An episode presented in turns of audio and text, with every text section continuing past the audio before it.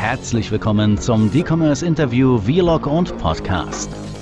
Dieses Wochenende kreisen meine Gedanken rund um den B2B Digitalisierungskommerce. Ich spreche mit vielen B2B-Betreibern, Herstellern, Konzernen, bin auf vielen Veranstaltungen unterwegs und ähm, Momentan gibt es den Trend, dass viele, die den, äh, die die Digitalisierung komplett verschlafen haben, gerade anfangen, wir wollen einen Webshop machen und äh, sich gar keine Gedanken machen über die digitalen Lieferketten.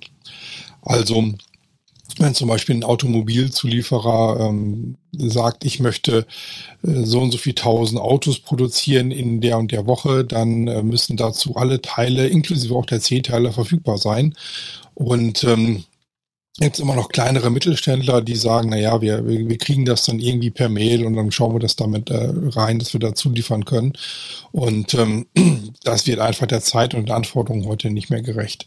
Ich muss heute wissen, wo sind meine Lieferteile, wo auf der Strecke sind sie, wann bekomme ich die und das nicht nur in der Automobilindustrie.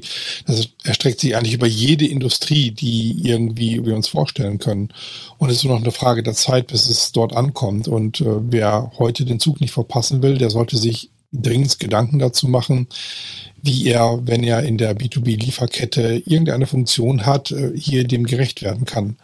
Und zwar nicht nur über OCI-Punch-Outs und EDI-Schnittstellen, sondern auch über vernünftige Dashboards, in denen ich äh, planen kann und mit denen ich viel weiter gehen kann, als ich das einfach nur in einem E-Commerce-Shop haben muss. Das soll nicht heißen, dass ich E-Commerce-Shops für überflüssig halte. Ganz im Gegenteil. Der E-Commerce-Shop ist egal für wen immer notwendig und ähm, er muss auch im B2B aussehen wie ein B2C-Shop. Das steht völlig außer Frage. Aber wer das noch nicht hat, sollte übrigens sehr schnell mal äh, in die Pötte kommen und das mal nachholen. Ähm, aber das reicht nicht.